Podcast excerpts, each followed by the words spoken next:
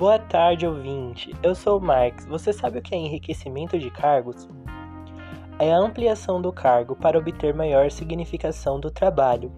Requer sua reorganização e extensão de atividades para que as pessoas possam reconhecer o significado da tarefa que desenvolvem e sua contribuição para a operação da organização como um todo. Consiste em aumentar a liberdade e gradativamente os objetivos, as responsabilidades e as tarefas do cargo. O objetivo principal é a modificação permanente do comportamento humano em função contínua da atualização de seu potencial. Permite a adaptação do cargo ao potencial de desenvolvimento pessoal do ocupante. E o enriquecimento horizontal é a maior variedade de tarefas de igual complexidade e responsabilidade. Já o enriquecimento vertical adiciona tarefas mais difíceis ou atribuições como planejamento, organização e controle.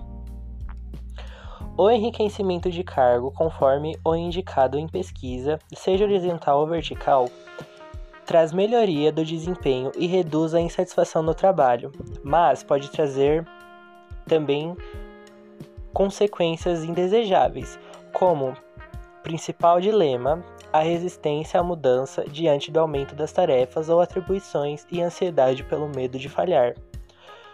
Eu separei aqui uns pontos positivos e negativos para falar para vocês.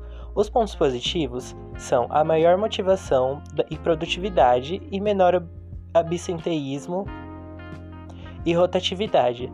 Os pontos negativos são maior ansiedade, conflito, menor relacionamento interpessoal e sentimento de exploração. Esse foi sobre enriquecimento de cargos.